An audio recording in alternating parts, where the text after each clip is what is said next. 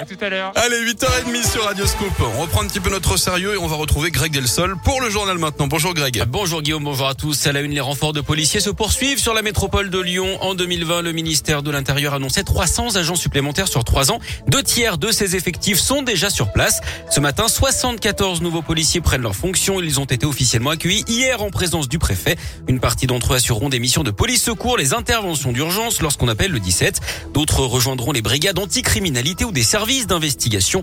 Parmi les nouvelles recrues, des policiers expérimentés mutés à Lyon, mais aussi des plus jeunes.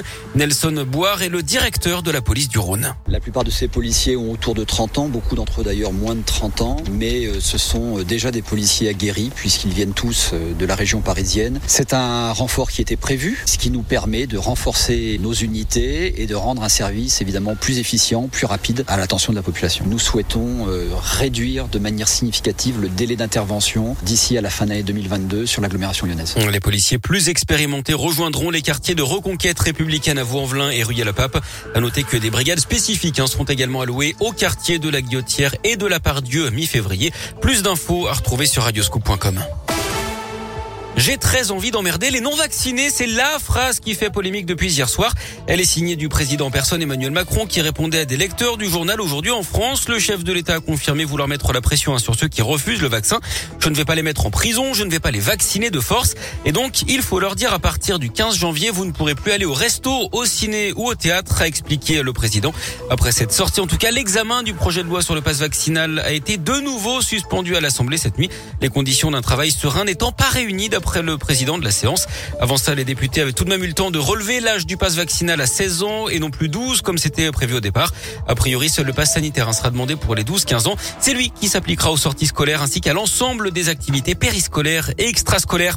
Dans ce contexte, l'épidémie elle continue de gagner du terrain avec le variant Omicron. Nouveau record hier en France, 270 000 nouveaux cas de Covid, près de 3 000 nouvelles admissions en 24 heures dans les hôpitaux, même si les formes graves restent limitées d'après le ministère de la Santé. Un homme blessé par arme à feu à Lyon lundi soir. La victime s'est présentée à l'hôpital avec des blessures aux jambes causées visiblement par des plombs. Ses jours ne sont pas en danger. D'après le progrès, cet homme a été entendu par la police. Une enquête est ouverte. La collecte de sapins commence aujourd'hui dans la métropole de Lyon jusqu'au 19 janvier. Vous pouvez les déposer dans les 195 points de collecte répartis dans les arrondissements de Lyon et toutes les communes de la métropole ou encore en déchetterie.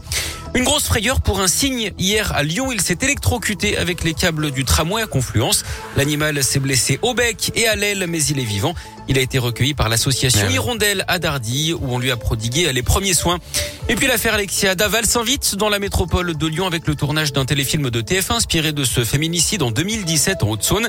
Tournage hier à Oulin, aujourd'hui à Écully, puis demain et vendredi à Marcy-l'Étoile d'après le progrès.